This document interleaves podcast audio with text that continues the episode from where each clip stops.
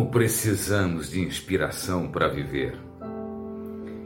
E sempre vamos encontrar toda a inspiração que precisamos na palavra de Deus. Salmo 34, versículo 18 diz: Os olhos do Senhor repousam sobre os justos ou estão fixos sobre os justos, e os seus ouvidos estão abertos ao seu clamor. Bendita esperança. É interessante como o salmista fala de Deus como se Deus parecesse conosco.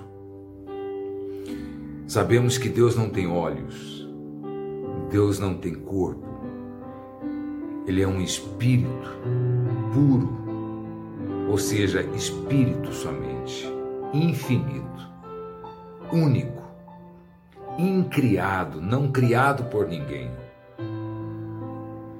Ele é, enfim, o ápice, o clímax de toda a glória, resplendor, brilho, virtude, beleza que se possa imaginar ou que não seja possível imaginar aqui, mas que um dia nós veremos, contemplaremos. Mas enfim, ele usa essa linguagem para explicar os olhos do Senhor estão fixos sobre os que o temem. O temor é algo valioso, porque todo temor implica em fazer mais e fazer melhor. Implica num profundo respeito que entende que o outro é mais importante, que os direitos do outro são muito valiosos e que o servo serve. Mas nós queremos aqui nos deter nesse primeiro versículo que fala dos olhos do Senhor, lembrando lá que em Apocalipse capítulo 4, versos 6 e 8, o apóstolo João descreve a visão que teve do trono de Deus no céu. E no meio do trono havia quatro seres cheios de olhos dentro e por fora, e por todos os lados.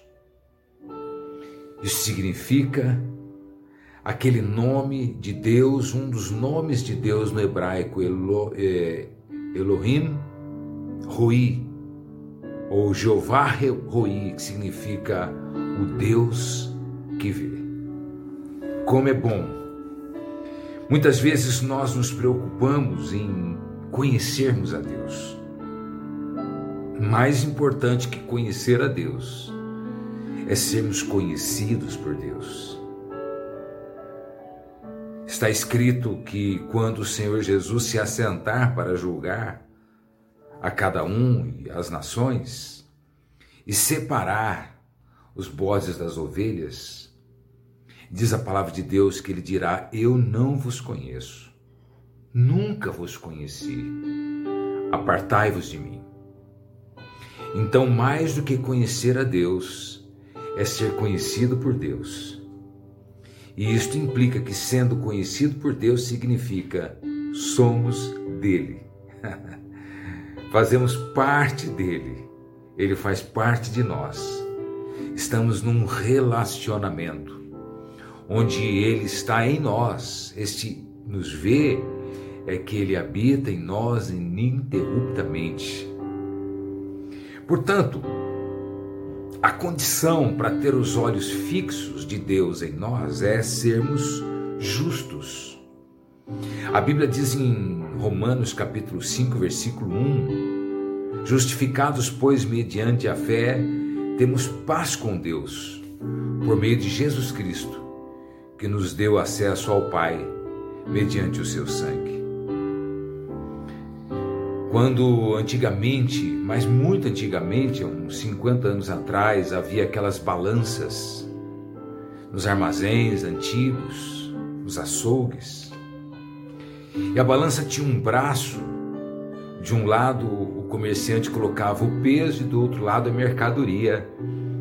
E ela tinha que ficar equalizada para ele perceber qual era o a, a, o quilo exato, a pesagem exata. que é ser justo diante dos olhos de Deus? Significa que nós não somos iguais a Deus e nem Deus é igual a nós e nunca isto vai acontecer aqui, enquanto estivermos aqui. Mas significa que seres totalmente diferentes.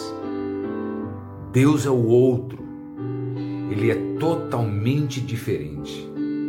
Como é que um ser como ele, infinitamente santo, infinitamente bondoso, infinitamente reto, infinitamente justo, infinitamente perfeito, pode ter um relacionamento conosco através da equalização daquele braço que coloca duas coisas diferentes em pé de igualdade. Isso é por meio da justiça de Cristo, o sacrifício de Cristo.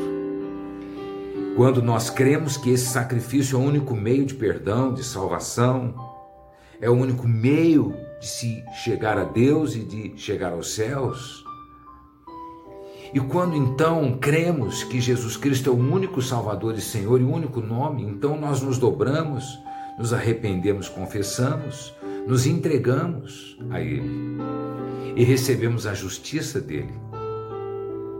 E duas partes diferentes agora se equalizam, se correspondem, se entendem, se relacionam. Isso é maravilhoso.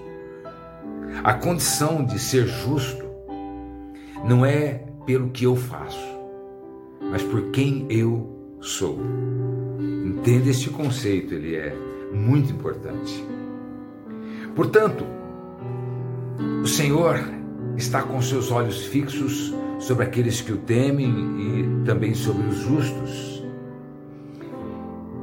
e sobre aqueles que esperam na sua misericórdia após a justificação da nossa vida, ou seja, nos tornarmos justos aos olhos de Deus, por meio de uma conversão genuína e profunda, e por meio da presença santificadora e da presença contínua do Espírito Santo em nós, nós passamos a viver de misericórdia em misericórdia, experimentando e vivendo a misericórdia de Deus a cada dia.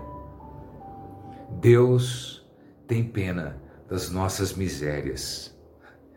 Ele toma as nossas misérias para Ele e nos dá das suas virtudes.